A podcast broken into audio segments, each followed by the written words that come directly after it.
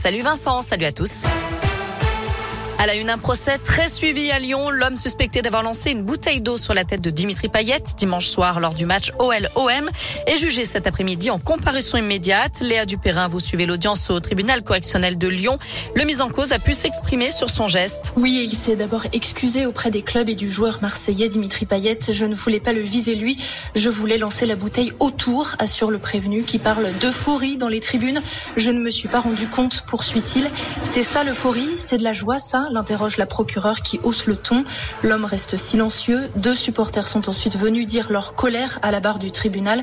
On ne veut plus voir ça dans les stades, dénonce une femme qui dit supporter l'OL depuis plus de 20 ans et qui demande, ce soir-là, il y avait beaucoup d'enfants dans le stade.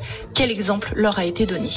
Et on l'apprend à l'instant, les réquisitions sont tombées. La procureure réclame six mois d'emprisonnement et une interdiction du stade de l'OL pour cinq ans, soit la peine maximale. Après les plaidoiries des avocats des parties civiles, ce sera au tour de la défense.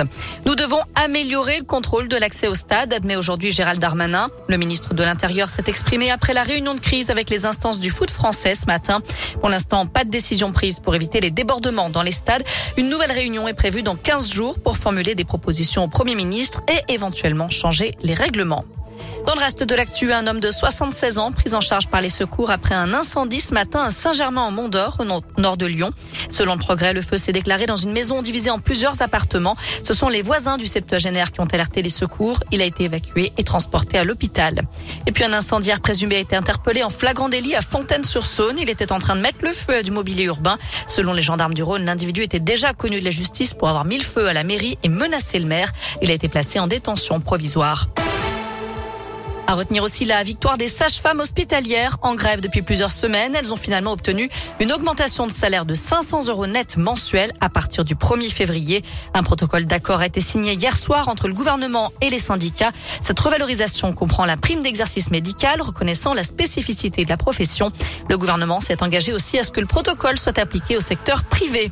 De son côté, le Sénat rejette le volet recettes du projet de budget 2022, ce qui entraîne automatiquement le rejet de l'ensemble du texte. Retour au sport avec du foot. Lille reçoit Salzbourg ce soir en Ligue des Champions. Coup d'envoi à 21h. Enfin, un mot de la Transat Jacques Vabre. Euh, Franck Camas et Charles Caudrelier remportent la compétition de la catégorie ultime, celle des bateaux de course les plus rapides du monde. Ils ont franchi la ligne à Fort-de-France après 16 jours de mer. Bravo à eux. 16h03, on file sur notre site maisonradioscoop.com avec la question du jour. On revient sur les violences dans les stades. Alors, les fautifs doivent-ils être interdits de stade à vie? Vous répondez oui à 92%. 100%.